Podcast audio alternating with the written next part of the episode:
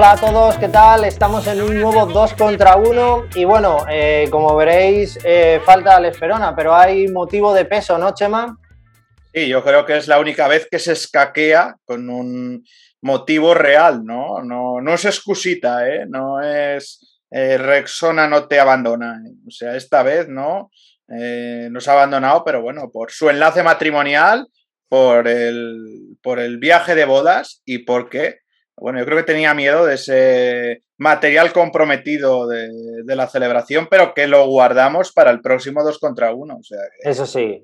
Esto está, confiscado de momento, esto es ¿no? como las revistas del corazón. está en un cajón, pero eh, seguro que lo sacamos rápidamente cuando, cuando pueda defenderse en el trap.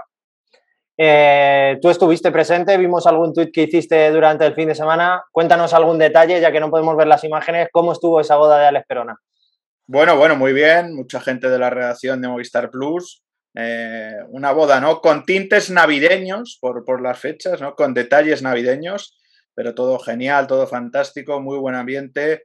Eh, guardando pues, pues todas las medidas de, seguridad de, la situación actual y eh, bueno, pues, pues lo pasamos francamente bien, incluso los que teníamos que trabajar al día siguiente, o sea que, que bien, todo, todo en orden y, bueno, que sean felices Alex y, Marta y, bueno, que le tengamos pronto por aquí. vuelta. Eso es. Pues nada, desde aquí desde dos contra uno les deseamos lo mejor, claro que sí, y sobre todo que disfruten de, del viaje y disfruten de esas merecidas mini vacaciones que van a tener que son muy merecidas y, lo tienen que celebrar. Así que nada, vamos a meternos en, materia, ¿no, Chema? Porque ha sido una jornada muy interesante.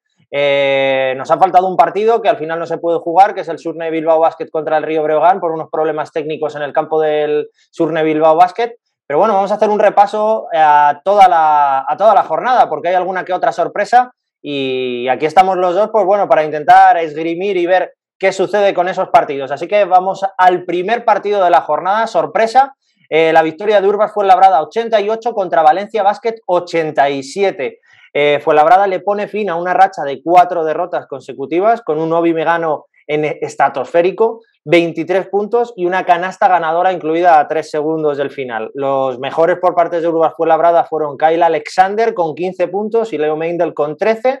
Eh, y por parte de Valencia, pues los de siempre, Dublevich y Rivero, con 14 puntos cada uno. Eh, ¿Cómo lo has visto, Chema? Victoria muy importante para Urbas Fuenlabrada. Bueno, decías tú en los últimos, los últimos análisis y resúmenes de la jornada que fue Labrada estaba rondando ¿no? esa victoria, que, probablemente mostraba muchas más cosas en el campo de lo que decían luego los resultados. ¿no? Pues estuvo cerca contra, compitió muy bien contra Unicaja, lo hizo también francamente bien frente al Real Madrid.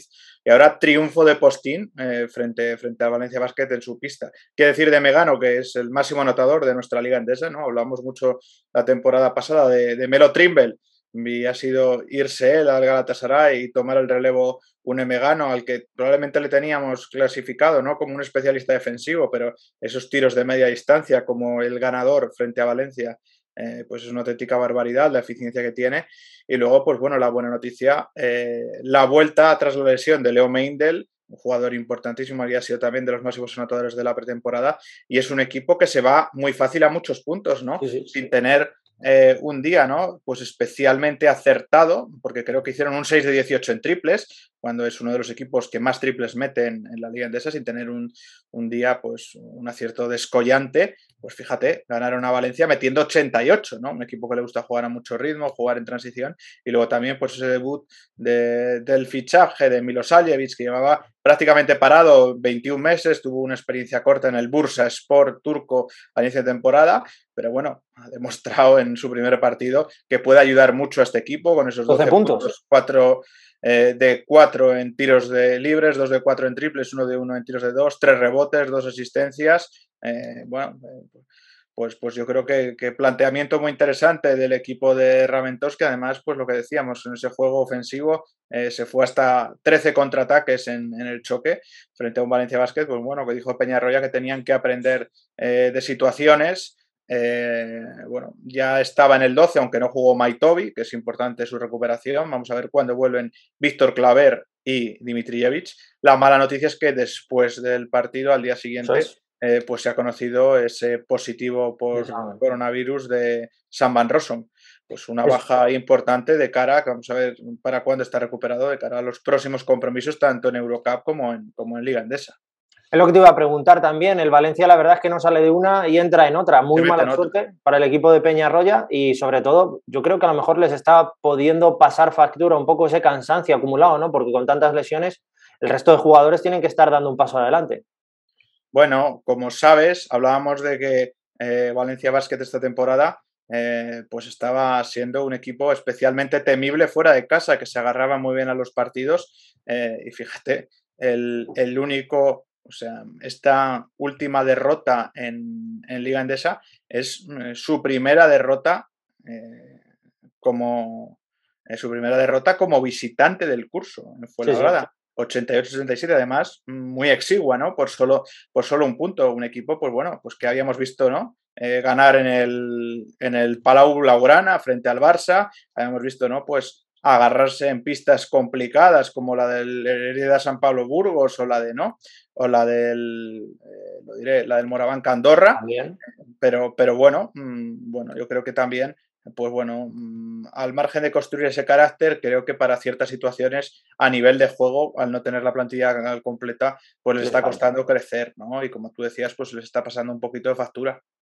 bueno, desde luego tienen que estar contentos en Valencia, están haciendo un proyecto nuevo, los jugadores jóvenes están dando un paso adelante y sobre todo están en Copa del Rey, que con todas las lesiones y todos los problemas que han tenido, pues dice mucho de este equipo. Así que nada, nos vamos al siguiente partido de la jornada, el Moravanca Andorra 86, Monbus Obradoiro 73. El Moravanca Andorra suma su quinta victoria del año con una muy buena defensa y un partido muy colectivo los fichajes parece que empiezan a funcionar. El mejor Amine Noua, 13 puntos por parte del conjunto gallego. Lo de siempre, Robertson, 20 puntos y Virutis, 18 puntos, 27 de valoración, Chema. Sí, hablabas de ese esfuerzo coral y creo que es necesario ¿no? en, este en Moravanca Andorra, en el que hablamos tanto de, o monopoliza muchas veces nuestras conversaciones, Clevin Hanna, que se quedó, dio cinco asistencias, pero se quedó solo en dos puntos y pese a eso, eh, pues, eh, pues ganaron en un partido frente a Oradoiro, cimentándolo en ese 25-15 del, tercer cuarto. Eh, bueno, eh, creo que importante hablar, ¿no? Mm, pues sobre todo de que con esos problemas físicos de Crawford y ahora pues con la lesión grave que tiene para tres meses David Jelinek, eh, pues la entrada del joven Mario Nakic, ¿no? En 18 minutos 52 segundos hizo 10 puntos con pleno acierto en tiros de dos, el que fuera canterano del Real Madrid. Y creo que, bueno, que eh, también se basa en esto, ¿no? El, baloncesto y el crecimiento de los equipos. Pues, pues un jugador joven, al, el que va a tener su espacio por esa lesión de, de Jelinek y, también la baja de Crawford, pues para, para, poder foguearse y formarse y ganar experiencia importante en una competición eh, difícil y muy competitiva. Eh, al margen de eso, pues lo que decías, Noah, que, que, tiene que, ¿no? Yo creo que adquirir mm, pues experiencia, ¿no? En esta liga.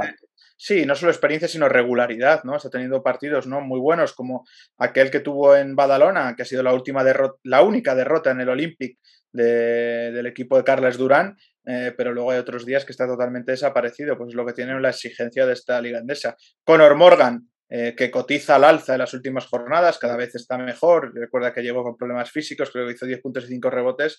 Y para mí, otra de las claves, pues es eso, ¿no? Eh, con esa baja de Sergi García y bueno, parece que, que es posible que, que, lo rescindan o que la intención puede que sea que, que, lo rescindan, pues la llegada de Galmekel al que mm, llegó, jugó un partido, el de Badalona precisamente también, lo, ganaron y cayó lesionado, pues creo que es una bomba de aire fresco eh, para, ¿no? para, para el equipo de Ivonne Navarro. Se fue creo que a 10 puntos y a 5 asistencias, eh, bueno, pues formando una tripleta. Eh, porque también meto ahí a Cody Miller McIntyre, que juega más de dos. Ahora con, la vuelta de, dos bases sanos, pero que hizo creo que nueve puntos, cuatro rebotes y cinco asistencias clave, ¿no? Esos 20 eh, pases de canasta del equipo de, de Ivonne Navarro. Y Monbus Obradoiro, pues bueno, pues que siguen cotizando al alza un poquito los de siempre, eh, pero mm, es un equipo al que le cuesta mucho más jugar fuera de casa que jugar en el Fontes Dosar, ¿no? Ya estamos viendo eh, bueno, pues cómo evoluciona la liga y que ese factor cancha se empieza a notar mucho con la vuelta del público. Cuatro victorias, ocho derrotas para Monbus Obradoiro, está decimoquinto en liga yo creo que todos esperábamos un poquito más de este equipo porque tiene mimbres. Quizá le falla un poco el banquillo, pero el quinteto titular es, es poderoso. Es verdad que es lo que dices, el apoyo de su afición en casa siempre les da un paso más, pero fuera de casa, pues esta liga andesa pues cuesta ganar los partidos fuera porque los equipos son muy potentes. Así que nada, nos vamos al siguiente partido de la jornada. Casa de Zaragoza 65, Real Madrid 86. Tercera derrota consecutiva del Casa de Zaragoza que dio muestras de mejoría durante gran parte del partido, todo hay que decirlo, pero que no fue suficiente para doblegar a un Real Madrid muy poderoso que además recupera a Randolph. Debutó Randolph después de este año de lesión por la rotura del talón de Aquiles, además fue salir y clavar un triple los mejores de Zaragoza, Ocolle con 15 y Mubli con 13. Los mejores del Real Madrid, estratosférico Jul con 17 y Ertel con 13, Chema. Sí, 13-5-5 creo que hizo eh, Thomas Ertel, victoria por 65-86. Eh, y bueno, y podríamos decir, ¿no? Creo que el Casa de Monzaragoza, pues pese al arranque fulgurante del Real Madrid, creo que fue un 2-9 de salida, eh, pues bueno, pues aguantó gracias a un Matt Mobley, ¿no? Que estuvo francamente sensacional. Creo que eran 13 puntos eh, importantísimos en la primera mitad que llegaron a poner por 33 a 25 renta importante para el equipo zaragozano. Eh, bueno, eh, la segunda parte, pues el, parcial fue increíble, creo que fue, ¿no? algo tipo 29-51 el que endosaron los de Pablo Lasso al, al, equipo, al equipo Maño, que bueno, que mm, dentro de lo malo, parece que en rueda de prensa dijo mm, Ponsarnau que Santi Justa está cerca o podría reaparecer el próximo fin de, fin de semana eh, frente al Uruguay Fuenlabrada y luego eh, pues, pues, vamos a ver cómo va la recuperación de, Omar Cook, eh, si puede volver pronto a las pistas porque creo que, que lo necesitan, ¿no? Porque si Pagi pues va muy a va muy a, ¿no? a, tirones, ¿no? A días, ¿no? Yo creo que un jugador que, ha tenido esta su segunda experiencia en la Liga Endesa, eh, pero, pero bueno, que prometía mucho y que al final se ha quedado un poquito a, medio camino en esa posición de, director de juego. Por eso decía que vamos a ver ¿no? el partido de la próxima, el próximo fin de semana, porque es clave, ¿no? Es clave para ellos, eh, porque bueno, porque Burgos Fuenlabrada viene en crecimiento, viene a ganar a, Valencia y, y, puede meterles en un lío porque si Casa de Monzaragoza cae, pues se agrandaría la racha de derrotas y sobre todo pues empatarían a número de triunfos. O sea que, es. un partido marcado en rojo, pese a que todavía estamos muy pronto en la temporada. El balance de victorias, derrotas de Casa de Monzaragoza es de cuatro victorias, ocho derrotas, pero también quizá le falta esa regularidad, ¿no? En el partido juegan bien la primera parte, pero hay un momento, claro, es el Real Madrid. Quizá no es su liga, quizá no es el partido de Zaragoza, pero quizá tienen desconexiones grandes, ¿no? En el partido y eso les hace pues perder la comba en muchos partidos y luego no poder recuperarlo. Quizá pues estos jugadores que les faltan les puedan ayudar un poco a jugar con más experiencia esos minutos. Sí, vamos a ver, ¿no? Pues, pues, que tienen muchos jugadores, como decías, ¿no? Como Hans Van Wing, ¿no? Como, como Matt Mobley, que son debutantes en la categoría y que deberían ser jugadores importantes, pero claro, por contra tiene eh, eh, jugadores, mm, pues eso, que deben tener un rol clave, que no tienen experiencia, y otros que deberían ser pilares eh, como Santi Justa, que venía ¿no? a gozar de más minutos de los que ha tenido en el Nuevo Tenerife, o como un valor seguro, como el propio Mark Cook, ¿no? clave en los éxitos de la era de San Pablo Burgos, que están en la enfermería. ¿no? Pues al final, esto es encontrar esos equilibrios y con las bajas de esos dos jugadores que deberían ser claves en la estructura del equipo de, de Ponsarnau, pues creo eh, que les ha pasado un poco factura, ¿no? Empezaron bien en las dos primeras jornadas, pero a partir de ahí muchos altos y bajos, ¿no? Y sobre todo durante los partidos poco regulares. Vamos a ver, ¿no? Mm, ese partido de su liga contra el Uruguay Fuenlabrada cómo, cómo les va y a ver si podemos ver a Santi Justa de nuevo. Bueno, pues el siguiente partido fue un partidazo, con prórroga incluida. Baxi Manresa 95, Lenovo Tenerife 93. Partidazo en el No Con Ghost, con final de infarto, que se quedó en casa gracias a un, a un canastón de Dani Pérez eh, al final de la prórroga. Eh, antes Sasu Salin había forzado la prórroga con un triple que pitaron falta y metió los dos libres y falló el tercero, si no hubiera ganado Lenovo Tenerife. Y bueno, eh, por parte de, de, Baxi Manresa, los mejores tomas son 19, Moneque 22 y el propio Pérez con 16, los mejores por parte de Tenerife, pues los de siempre, Marcelino Huertas con 13, Fitipaldo 16 y Kyle Wilger con 13. Vaya partidazo, Chema. Sí, también destacar ¿no? el papel de, Guerra, que, de Fran Guerra, que se fue hasta 20 puntos y se comió a Yankuba Sima, que estuvo más discreto. Los dos venían ¿no? de jugar las ventanas, con España y luego precisamente el, jugador que mete la canasta ganadora es Dani Pérez que también venía de estar de estar eh, convocado por, por, Sergio Escariolo, ¿no? Un final trepidante tanto en el tiempo regular que ya has narrado como no en la prórroga, con una bandeja primero de Moneque a 26 segundos del final, luego eh, contesta Marceliño Huertas con dos tiros libres y luego pues Dani Pérez en esa media distancia en la que es un especialista total, eh, pues en esa prolongación de los tiros libres, pues se para, eh, mete la canasta y bueno, y, hace enloquecer al, al no Congos, ¿no? En, un partido pues importantísimo y es que eh, Rodri, yo aquí me mojé y dije que el corte para la Copa iban a ser nueve victorias y a verás, ¿no? Si ponemos la clasificación, que seguro que la tienes, la tienes por ahí a mano, pues vamos a ver, ¿no? Porque... Claro, Manresa va séptimo, con siete victorias, cinco derrotas. Claro. El nuevo Tenerife va tercero con ocho victorias, cuatro derrotas. Claro, y, ahora que hablaremos después del triunfo de Juventud frente a Lucas Murcia, pero es que el Juventud tiene aplazado su partido contra el Río Breogán. Quiero decir, que le queda un partido y una posible victoria más que sumar, ¿no? Eh, que le harían eh, pues encaramarse, ¿no? Eh, a esa tercera, cuarta plaza, ¿no? Con el, con el Lenovo Tenerife, ¿no? Ya es cuarto, pero quiero decir, se podría poner empatado a victorias, ¿no? Tenemos ahí un atasquito, ¿no? De cuarto a octavo, sabiendo que el Juventud tiene un partido menos, con siete triunfos, pero claro. Pero es que viene Unicaja y Vasconia por detrás. Claro, Unicaja y Vasconia, que no tienen calendarios fáciles, pero claro, hemos vivido pues lo que luego contaremos, ¿no? Ese campanazo del Vichy Basconia en el Palau y el Unicaja pues sumando fuera en el derby. Es decir, yo creo que mm, va a seguir, ¿no? En, porque hemos vivido esta jornada 12, quedan cinco jornadas eh, hasta ese corte de la jornada 17. Yo mantengo que va a ser nueve triunfos el corte con Averas. Puede haber algún equipo que con nueve eh, quede fuera. Quede fuera porque mm, esto obligaría, eh, fíjate, a eh, Unicaja y Vichy Vasconia, que están con seis, a ganar tres partidos eh, de los cinco que quedan y perder dos para ponerse con nueve. Si llegaran a diez, un 4-1. Es decir, estamos hablando de unos guarismos muy, altos, ¿no? Y sobre todo, pues con calendarios difíciles como el de Unicaja, que creo que tiene Valencia, Juventud y Real Madrid, ¿no? O sea, es, complicado, ¿no?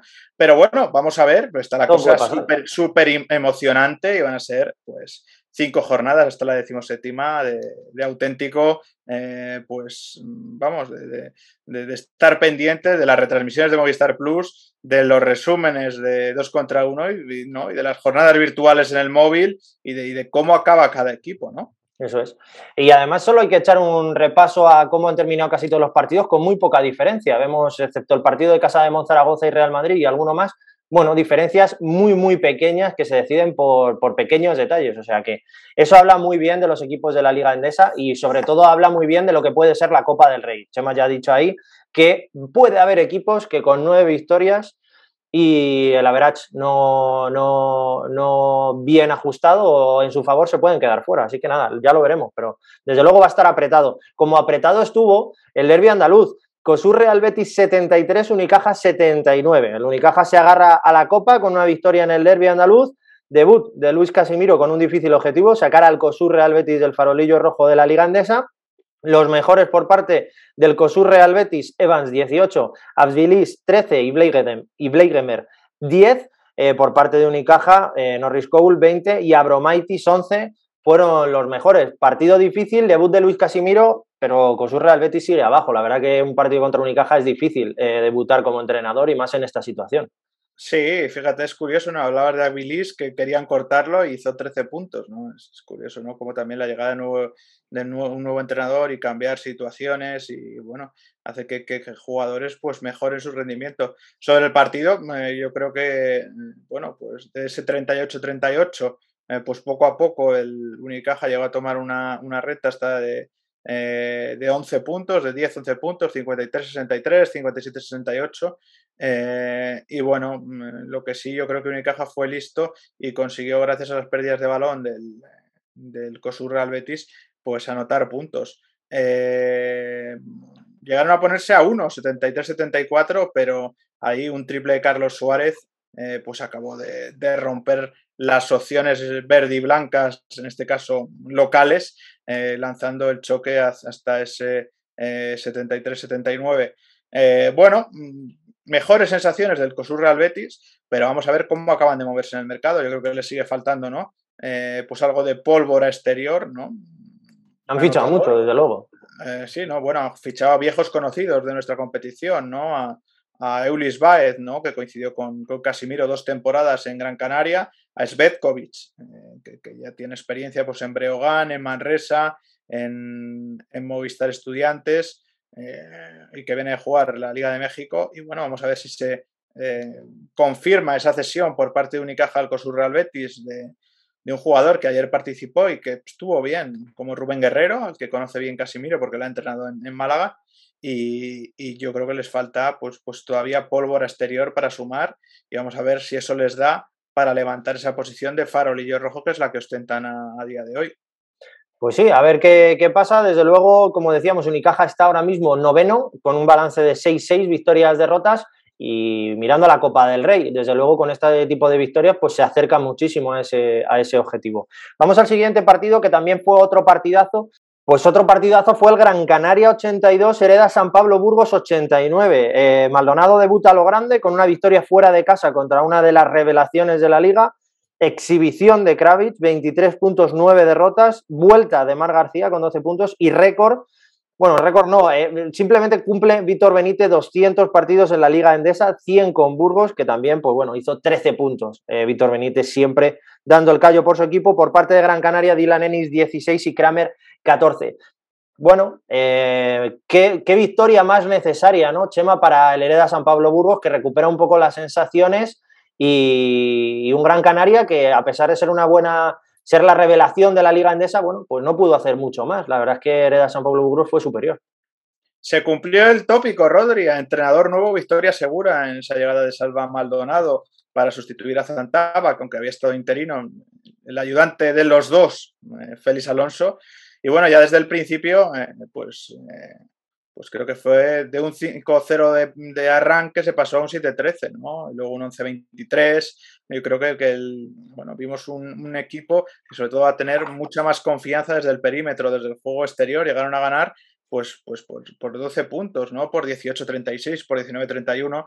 Luego, pues, pues Gran Canaria con Slaughter, con Kramer mm, mandando y Slaughter jugando de dos, pues dio un poco la vuelta al choque para poner 30-31. Eh, y luego, pues, pues justo antes del descanso, de nuevo, pues un parcial local. Eh, sobre todo con, con, un jugador como Pusto Boy que les hizo daño en el, en el poste bajo a los burgaleses, puso el 39-38.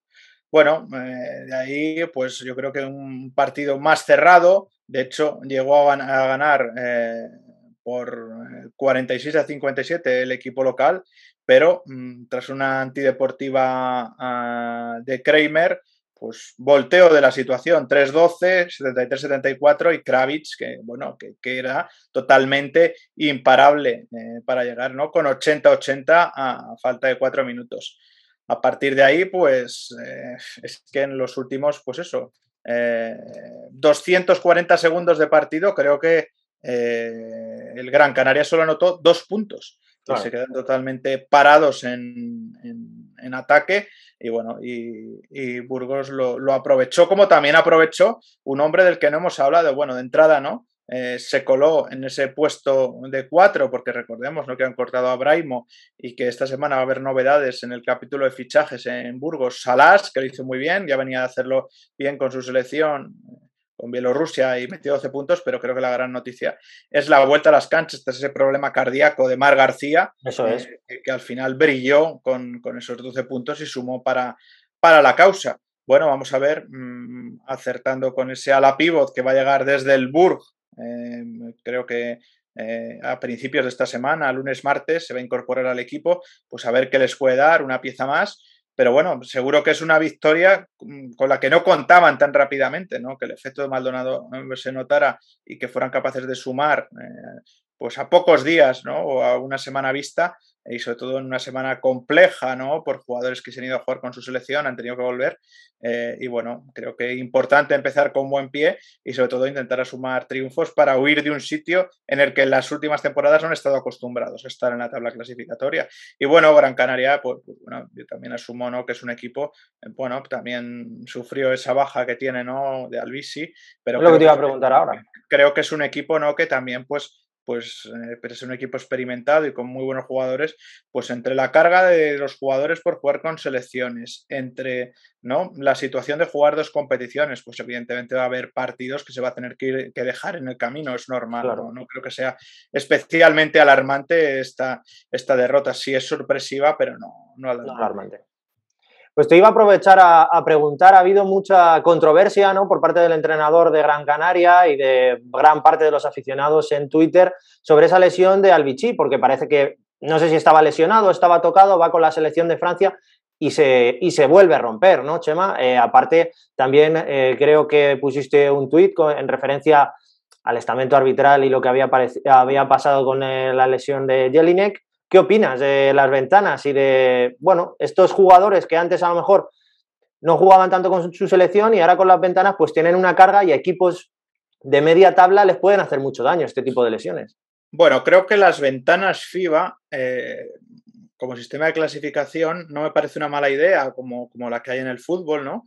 Eh, pero sí creo que igualan por abajo a nivel de calidad. Es decir, eh, selecciones, por ejemplo, que tienen NBAs y Euroligas ponen las cosas muy difíciles a selecciones que tienen pues, jugadores en NBA y en Euroliga que no pueden que no pueden participar. Eso a nivel deportivo. A nivel deportivo también es cierto eh, que los países que tienen jugadores nacionales en ligas competitivas o sus competiciones domésticas son importantes, eh, pues bueno, pues hace que tengan un gran nivel medio de esas selecciones. Y luego, pues evidentemente para el público es una buena noticia porque países que normalmente no verían selecciones potentes del concierto pues europeo, americano o, de cualquier continente, eh, pues, pues tienen la oportunidad ¿no? de que vayan esas selecciones a, su país y poder, y poder verlas en vivo en directo. Al margen de eso, creo que la situación actual no es positiva en el sentido de que, mm, de que lo de, realmente bueno sería que se pudieran contar con todos los jugadores. O sea, si queremos ver las selecciones, será mejor poderlas ver con los mejores jugadores posibles. Es decir, y con los mejores árbitros posibles y en las mejores condiciones posibles. Y eso nos está dando, evidentemente. Eh, ¿no? pues hay árbitros que, que, bueno, pues que tienen mucha falta de roce internacional para lidiar con partidos. Ya se está viendo ¿no? en algunos partidos de la, incluso de la Basketball Champions League. No, no solo hablo de las selecciones, que evidentemente los árbitros son los que son, porque los árbitros Euroliga no pitan, no pitan FIBA generalmente. Y ese es, el, ese es uno de los grandes debes. Y luego, pues bueno, a nivel competicional, pues yo siempre quiero ver a las selecciones con los mejores jugadores posibles. No, si no, luego pues se dan paradojas, no como la de España, que una selección, un bloque de jugadores, te clasifica, ¿no? Eh, para el Mundial y, luego, en ese mundial participan mm, pues dos de 12, ¿no? Claro. Y, con un papel pues bastante residual, ¿no?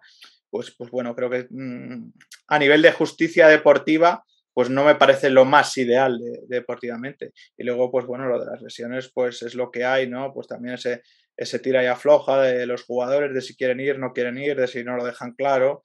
Bueno, vamos a ver. Vamos a ver pues te he metido en un charco, pero ha salido bien. Ahora te voy a meter en, te voy a meter en otro. Ha habido mucha controversia en Twitter con el fichaje de Salva Maldonado por Hereda San Pablo Burgos. Muchos aficionados no estaban contentos con ese fichaje y también es verdad que, bueno, parece que el banquillo de Hereda San Pablo Burgos se ha convertido en casi una puja, ¿no? Han pasado muchas caras por allí o muchas posibles caras y al final pues ha llegado Salva Maldonado. ¿Qué opinas? Bueno, pues yo creo que al final Salva Maldonado es un entrenador con una dilatada experiencia en la competición, que es lo más importante, ¿no? Más de 600 partidos en, la liga. Al final, al margen de, las ideas que tenga en otros ámbitos, eh, pues bueno, creo que esto es un deporte profesional y, al final lo que hay que valorar es la, experiencia y la capacidad para sacar el barco adelante del, Hereda San Pablo Burgos. Y eh, bueno, ahí lo hemos visto, ¿no? Que uno de los equipos más en forma en este arranque de competición, pues ha acabado cayendo a manos del equipo de Maldonado en el primer partido, o sea que nada más, nada más que añadir. Pues nada, ya veremos qué tal Salva Maldonado lo hace en Hereda San Pablo Burgos, pero seguro, y como bien dice Chema, al final es un gran profesional con una dilatada carrera en Liga Andesa y quizá eso es lo que necesite Hereda San Pablo Burgos para recuperarle el tono a la categoría. Vámonos a otro partido, partido que tú comentaste además en Movistar Plus. Partidazo, ¿eh? Otro verdadero partidazo, muy bien. El Juventud 83, UCAM Murcia 77. Yo creo que los dos equipos, revelación de la temporada ante, ante Tomic imparable, 25 puntos, lideró la victoria de la Peña contra una de las revelaciones de la temporada, como ya lo hemos dicho, para acercarse un, un paso más a su objetivo de entrar en Copa del Rey. Tomic 25 y Basas 11 por parte de UCAM, Taylor 17 y Davis 15. Además nos dieron un palito en Twitter, yo creo que justificado, eh, que no Tenemos pendiente ese análisis del Juventud de Badalona y lo haremos. Eso es. Eso es, un palito de que no le estábamos haciendo mucho caso a Juventud y hay que reconocer los errores, Chema. Y yo creo que en este caso este seguidor... Lo haremos, lo tenemos pendiente, pero la tenía razón. No, nos ha permitido eh, dar más abasto. Bueno, sobre el partido, pues eh, que Tomic eh, pues llegaba siendo el, el, segundo más valorado de la liga y lo volvió a demostrar, ¿no? Hizo 24 eh, puntos y 30 de valoración frente al Casemón Zaragoza y en este partido hizo 25 puntos, ¿no? Pues un auténtico martillo pilón, sobre todo, ¿no? En, los cuartos impares, primero y tercero, eh, y luego, pues en el segundo, pues un espectáculo de, de Isaiah Taylor, ¿no? Que creo que hizo 10 o 12 puntos, que fueron 12 en, ese segundo parcial y fue tremendo, ¿no? La exhibición, la exhibición que dio, incluido, ¿no? Eh, un coast to coast, eh, creo que fue para cerrar el primer cuarto, eh, que se cruzó toda la cancha. Llegaron a ganar por 41-30 gracias a dos triples los verdinegros en el transcurso de la primera mitad, pero un rush final del, equipo visitante pues les puso 47-43. en el tercer cuarto, pues de nuevo los triples, que, están siendo una de las grandes armas de este Murcia, pues les llevaron a empatar el choque 49-49, 53-54, un toma y daca eh, tremendo. Eh, tremendo eh, el partido pues bueno mm, entró en, en, una era partido no de aroma playoff no de tensión competitiva espectacular no de empate en empate estuvo muy bien James Webb con mucho acierto desde las esquinas y, y, y desde la línea eh, desde las esquinas y desde el ángulo de 45 grados, desde 75, y bueno, y, llegaron pues al, final del partido con todo por decidir, ¿no?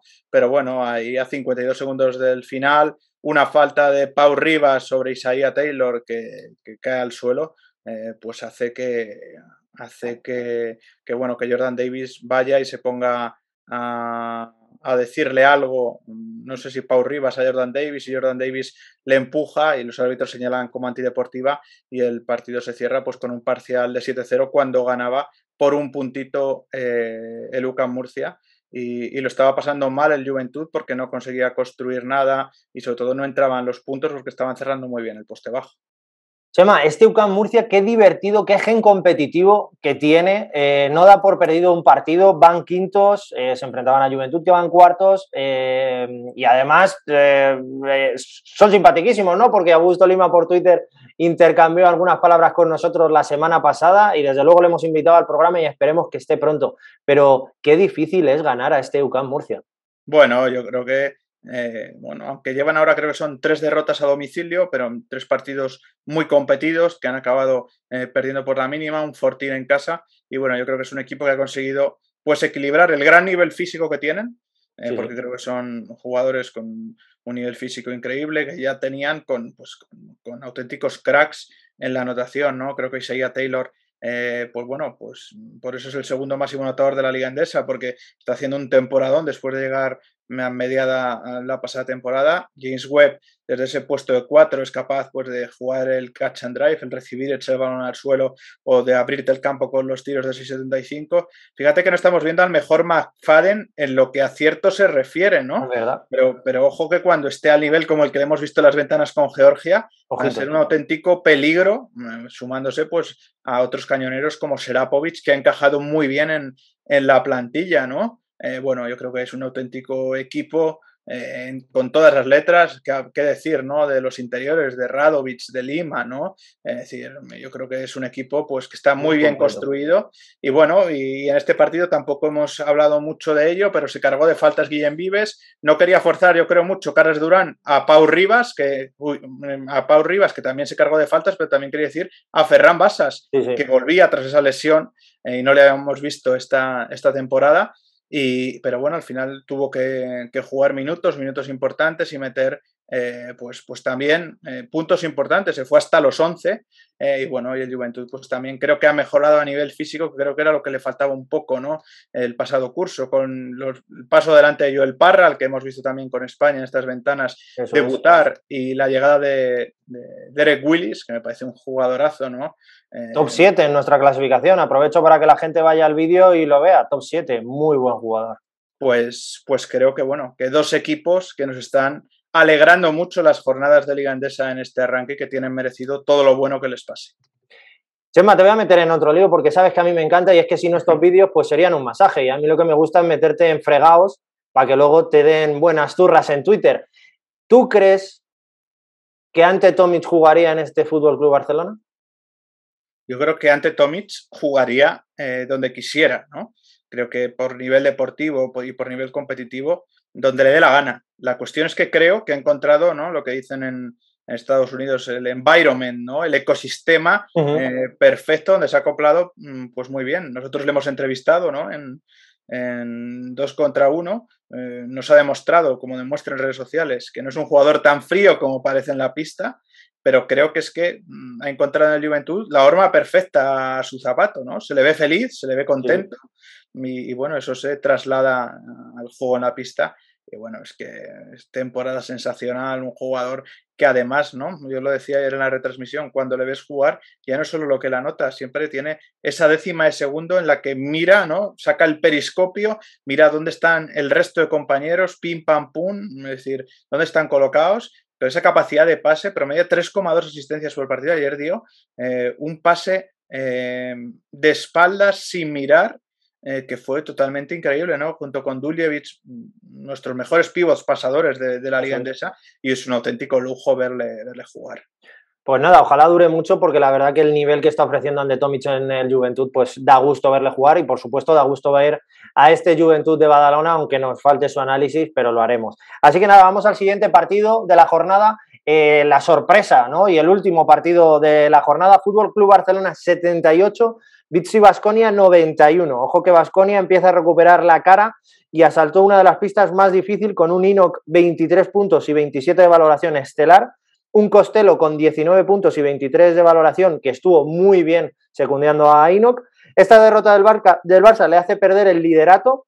Es verdad que están teniendo muchas lesiones, pues han perdido a Calate, Sabrines, Higgins y bueno, por parte del Barça los mejores Mirotic 19 y Jokubaitis 13.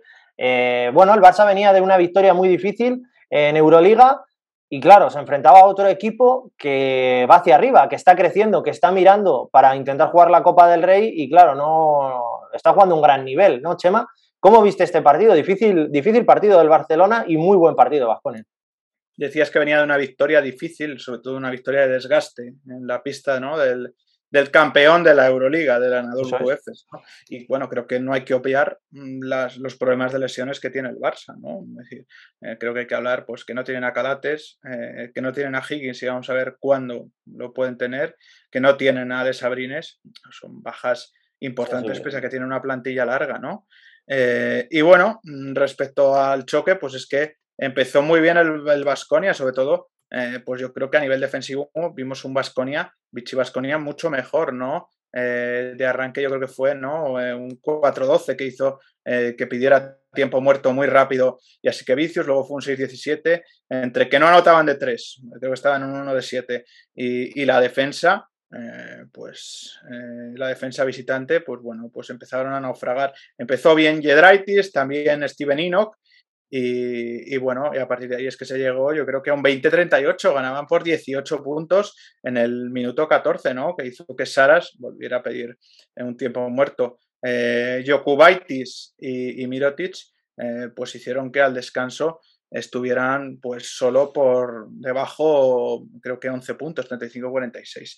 Pero bueno, después del, después del descanso, eh, pues bueno, eh, en el tercer cuarto las tornas se mantuvieron, volvieron a, a ganar pues, por 18, por 12, por 14 puntos eh, los visitantes. Solo al inicio del último cuarto, creo que fue un parcial de 2, puso un 64-70 eh, y llegaron a ponerse a 6 después de una canasta de Brandon Davis.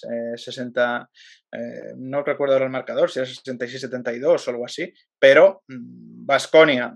Mm, ¿no? con Matt Costello, al que no le damos la bienvenida, parece que le ha pasado factura el jugar el afrobásquet y el acoplarse y los problemas físicos que ha tenido últimamente. Y luego también un Wade Baldwin, que creo que los minutos finales estuvo bien, eh, porque también aquí damos palos, o el público también da palos, pero hay que reconocer cuando se hacen las cosas bien. Pues les hicieron eh, sumar una victoria de muchísimos quilates, muy importante y seguro que es una buena piedra de toque que sirve a nivel deportivo para, para el equipo. Ya lo hablábamos con Rafa Montillón, nuestro amigo, eh, que el Vasconia iba a luchar hasta el final para entrar en Copa del Rey, desde luego que lo está haciendo. La verdad que, un partido muy difícil, ganando fuera de casa, además contra eh, el campeón de la liga y uno de los equipos más duros y más fuertes de la Euroliga. O sea que nada, buena victoria de valor que seguro que ha llenado de moral a los jugadores de Vasconia. Vamos a hablar un poco del Barça. Estamos hablando de que tenían que tienen muchas lesiones, pero aquí está Chema de Lucas para, para, para, dar alguna clave, ¿no? Igual vas a una boda que anuncias un fichaje. Eh, tú te levantaste. Iba de camino a la boda. Iba de camino a la boda. Te levantaste el sábado por la mañana y dijiste, pues iba de, Iba de camino a la boda. Tuve que parar en, la carretera ahí porque hay que hay que las primicias no se las cosas y hay que y hay que tuitearlas no con las medidas de seguridad oportunas Tuve que parar, pues apartarme eh, a una vía de servicio, contrastar la situación y, tuitear, porque si no, si hubiera estado dos contra uno o si hubiera estado básquet al día, pues la noticia habría salido ahí en lugar de mi cuenta de Twitter, porque ya sabéis que, ¿no? que está eh, pues de vacaciones indefinidas esa, esa faceta. Pero bueno, no había otra situación, era un día especial, era un día de, de celebración y bueno, y Dante Exum pues debería estar eh, cogiendo ya en estas horas un avión rumbo a, Barcelona eh, para pasar reconocimiento médico y si es satisfactorio, pues firmar el contrato para los próximos tres meses. Eh, ¿Qué podemos esperar de este jugador, Chema? Para los que no le conozcamos o que no le hayamos visto mucho en la NBA y los aficionados del Fútbol Club Barcelona, ¿qué se pueden esperar de este jugador? Bueno, un jugador que conoce el básquet FIBA tanto por, ¿no? por sus participaciones con la absoluta, que viene a colgarse el bronce en, ¿no? en, los Juegos Olímpicos eh, de este verano, eh, y que también ¿no? pues tuvo un papel relevante, si no recuerdo mal, en un Mundial Sub-19, que creo que fue el que le catapultó a que los scouts eh, NBA,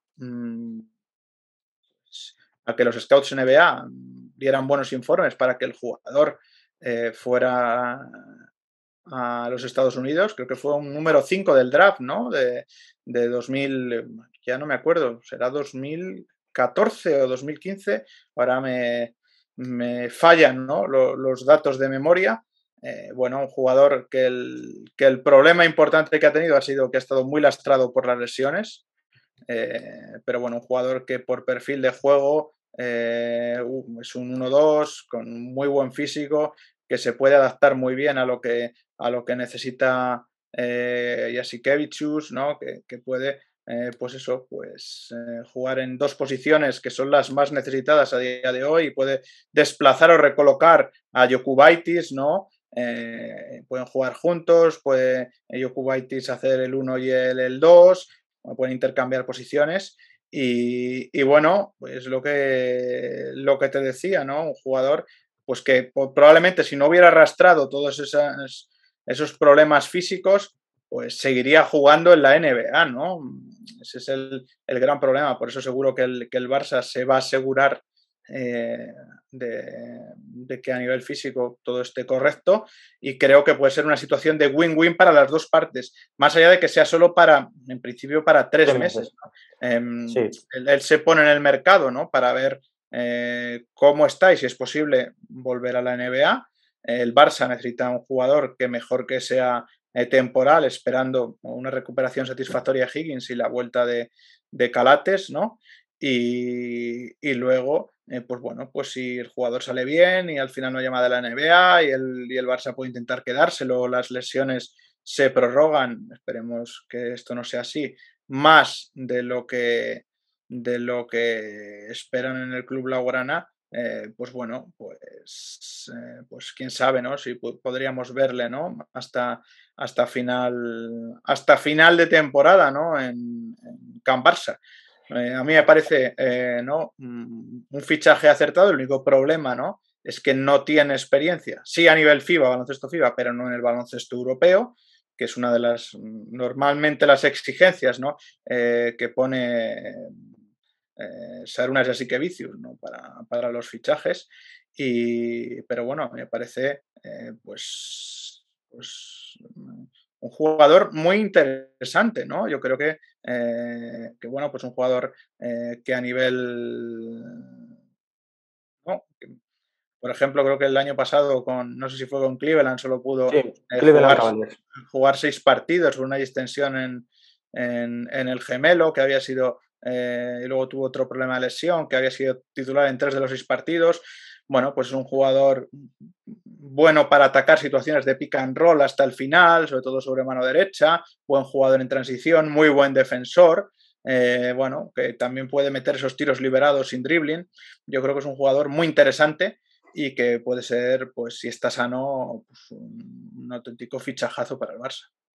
Pues sí, estaba mirando número 5 del rap del año 2014 y su o sea, que he acertado, ¿no? De memoria, ¿eh? Esa, esa, cabeza es un ordenador, Chema. Yo no tenía ninguna duda, pero por si acaso lo he buscado. Y su última aventura fueron los Cleveland Cavaliers. Desde luego, yo creo que es un buen fichaje desde varios puntos de vista. Primero, por si Calates eh, tarda más en recuperarse o alguno de los jugadores que hemos hablado que ahora mismo están en la enfermería del Fútbol Club Barcelona. También puede ser una manera de que, si sale bien, eh, cubrirse la posible marcha de Jokubaitis el año que viene a la NBA. Y bueno, estás escogiendo un jugador con experiencia y que desde luego eh, tiene muchos puntos en las manos y le puede ofrecer. Y aparte es un contrato de tres meses. Si no sale bien, lo has intentado. Si sale bien, desde luego es un acierto, ¿no, Chema? Sí, luego sobre todo también pues, pues lo que hemos comentado, ¿no? Vamos a ver Corey Higgins.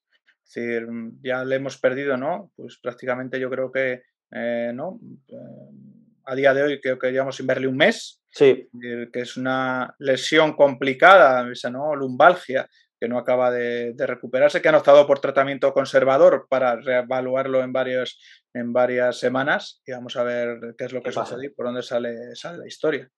Bueno, pues nos vamos al último partido que, como decíamos en el resumen, no se celebró, fue el Surne Bilbao Basket Río Breogán. Se canceló por problemas técnicos en el campo del Bilbao Basket. No sé exactamente lo que pasó, yo he leído algo del marcador, algún que otro tipo de problema, pero desde luego da un poco de pena, ¿no? Que en una liga, seguramente la liga más importante a nivel europeo, la segunda más importante detrás de la NBA y la tercera más importante después de la Euroliga, suceden estas cosas, ¿no? Y no haya plan B. Y se tenga que. bueno, yo, creo que el plan, el plan B falló en esta situación. Mm, falló en esta situación. Eh, y bueno, creo que no había mucho margen de maniobra, por lo que parece, ni a nivel de instalación, ni a nivel de club local, de conseguir unos, eh, marcadores de 24 segundos, falló uno de los cubos de encima de las canastas para ponerlos a pies de pista. Si recuerdas, a mí me tocó a principio de temporada hacer un Hereda San Pablo Burgos, Morabanca Andorra, que tuvimos pues, 48, 50 minutos de previa, porque falló también uno de los cubos encima de, marcadores de posesión y de partido de una de las canastas, y hubo que situar pues, otros dos marcadores a pie de pista y se acabó jugando. La mayor lástima para mí eh, realmente es que había 400, 500 personas desplazadas desde Lugo y había un ambientazo en Miribilla para el partido. Y, era un partido bonito. Partido bonito y sobre todo en un ambiente muy festivo, ¿no? De, fin de semana prepuente, ¿no? es una lástima para toda la gente desplazada desde, desde Galicia. Vamos a ver cuándo se recoloca el partido, sobre todo porque eh, Río Breogán ¿no? Es su segundo partido aplazado, los partidos se tienen que jugar antes de la fecha de la Copa del Rey y el segundo problema es que Breogán pues, va, a llevar, va a volver a competir prácticamente un mes después, después de sufrir el COVID. Vamos a ver cómo vamos al equipo lucense, ¿no? Hay que ver el año pasado lo que sucedió eso mismo pues con UCAM Murcia, por ejemplo, y con otros equipos que tuvieron... Moraván Andorra. Moraván Andorra Y luego, pues es complicado porque no tienen descanso y equipos pequeños como Río Brogan, que aparte, aparte no tienen mucho banquillo, pues lo van a notar muchos partidos seguidos y más después del COVID. Eh, aprovecho para recomendar, por supuesto, Damos las gracias primero a Paco Olmos y a Río Breogán por ofrecernos la oportunidad de hacerle la entrevista, pero sobre todo damos gracias desde aquí a todos nuestros seguidores y a toda la gente que ha comentado la entrevista. La tengo aquí atrás, si acierto a señalar con el boli. Perfecto. Entrevistón, entrevistón que, no hay que perderse porque Paco Olmos fue muy claro y la verdad que qué tipo más ejemplar. Chapó por él, la verdad que es un lujazo volverle a tener en la Liga Endesa y tenerle como entrenador de, de Río Breogán. Chema, vamos a la parte del, vídeo. Bueno, pero Rodri, mm, antes de entrar en que me pongas entre la espalda y la pared de nuevo con las flechitas hacia arriba las flechitas hacia abajo, los pulgares hacia arriba los pulgares hacia abajo y el MVP, estamos ya en diciembre. Habrá que ir pensándole en el MVP más básquet de noviembre, ¿no? Porque ya eh, concedimos el de octubre, pero, pero claro, las ventanas FIBA mm, nos han dejado un poquito de parón, ¿eh? Hay que ponerse ya y escoger a ver quién se lo merece. Eso es, esta semana vamos a anunciar quién va a ser el ganador del MVP Mad Basket del mes de noviembre. Como siempre, soltaremos su camiseta gracias a nuestros amigos de Mad Basket, que ahora mismo, lo digo aquí, ha pasado el Black Friday. Eh, dentro de nada eh, viene Papá Noel. Después los Reyes Magos. Yo no sé a qué espera la gente para pasarse por Mad Basket y comprar los regalos, porque tienen de todo. NBA. Tenemos que ir, Rodri, y grabar. Balones. Tenemos que ir y grabar un vídeo. Grabar un vídeo los dos de qué nos compramos, ¿eh? Pero es que encima, aparte de, tienen las dos tiendas, eh, pero es que tienen de todo. O sea, yo cuando he ido, pues, pues, pues es un peligro, porque claro, a ver quién se controla allí y no tira de tarjeta, porque... Te la deja tiritando, ¿eh? Tienen de todo, la verdad es que, y además son increíbles, son amigos nuestros y encima nos regalan esa camiseta de los MVPs. Así que nada, esta semana anunciaremos el MVP del mes de noviembre y sortearemos su camiseta, como hemos dicho, junto con nuestros amigos de Mad Basket. Y vamos a la última parte del vídeo, la parte pues donde analizamos un poquito, ¿no? Donde ponemos eh, pues los positivos y los negativos, como decían los profesores cuando Las notas. la escuela. Las notas. Vamos, ¿a qué le pones ese pulgar hacia arriba, ese equipo con pulgar hacia arriba, Chema? Bueno, a mí no me queda otro equipo que dar el pulgar hacia arriba que al Vichy Vasconia. Yo creo que se ha llevado palitos ¿no? durante el inicio de temporada y creo que hay que reconocer ¿no? que se llevaron una victoria eh, de prestigio importante eh, frente, frente al Barça en el Palau ¿no? y, que, y que van a quemar todas las opciones para estar en, la Copa del Rey y no volvérsela a perder como hace un par de ediciones. O sea que mi pulgar hacia arriba es del, por el partido serio que hicieron en, en Barcelona. El pulgar para abajo, Chema, ¿a quién le pones ese negativo? Bueno, ahí he tenido, he tenido unas cuantas dudas, eh, pero se lo voy a dar al Casa de Monzaragoza. Eh, creo que, tienen que espabilar un poquito y que sí, han jugado contra el Real Madrid, pero, pero creo que tienen que empezar a mejorar algo más, sobre todo una vez que se han eh, desquitado ¿no? de, la, de, la, competición de la competición europea. ¿no? Creo que tienen que subir enteros e incrementar prestaciones. Y para ti el MVP de esta jornada número 12, ¿quién ha sido?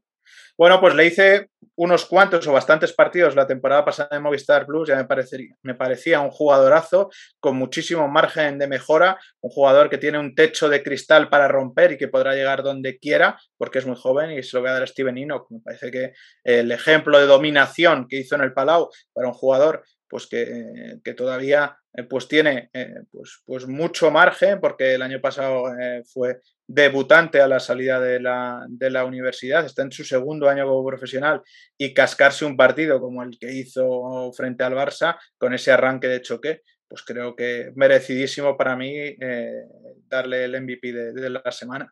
23 puntos, 27 de valoración contra el Fútbol Club Barcelona, no nos olvidemos. Y fuera de casa. O sea que nada, yo creo que es MVP muy merecido. Yo le voy a poner el pulgar hacia arriba a Baxi Manresa. Yo creo que, que Baxi Manresa ganó un partido muy difícil y que lo está haciendo muy bien. A principio de temporada teníamos muchas dudas con los fichajes, cómo iba a salir el proyecto de Pedro Martínez, pero desde luego es que Pedro Martínez es muy bueno. Ha sabido fichar muy bien y ese equipo empieza a carburar y yo creo que es muy peligroso. El pulgar hacia abajo para Monbus Obradoiro, yo creo que se debe esperar más de ese equipo. Está claro que pueden perder los partidos, pero creo que deben demostrar otra cara porque tienen equipo para algo más. Y para mí el MVP, pues se lo voy a dar ante Tomic. Eh, se lo podría dar a Enoch, pero se lo voy a dar ante Tomic para no, para no solaparme contigo. Creo que hizo un gran partido, lo lleva demostrando durante todas estas jornadas. Segunda juventud, ¿no? Para, para ante Tomic en Badalona del buen vino, ¿no? Que envejece bien, ¿no? Old Red Wine, ¿no? Y ahora que estamos, ¿no? En fechas de celebraciones y de poder tomar algo, pues bueno, pues merecido también porque hizo un auténtico partidazo espectacular. Cómo juega en el poste bajo, cómo continúa, cómo lee para los compañeros. Auténtico clinic cada choque.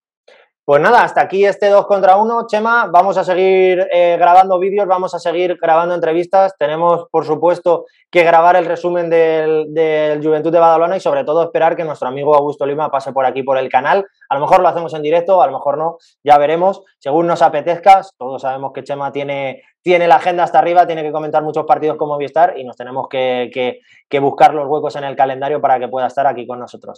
Bueno, pues ha sido un placer. Hasta aquí la jornada número 12 de la Liga Endesa. Un buen resumen el que, el que hemos hecho. Se acercan fechas señaladas. Tenemos que hacer muchos vídeos analizando pues, las jornadas que quedan, eh, entrevistas, seguramente Augusto Lima, que le hemos invitado al canal. También terminar ese resumen del Juventud de Badalona.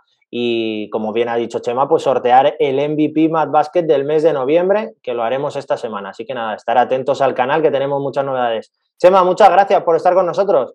A ti, Rodri. Yo tengo ya varios candidatos al, MVP. Vamos a ver si llegamos a un quórum de, quién es.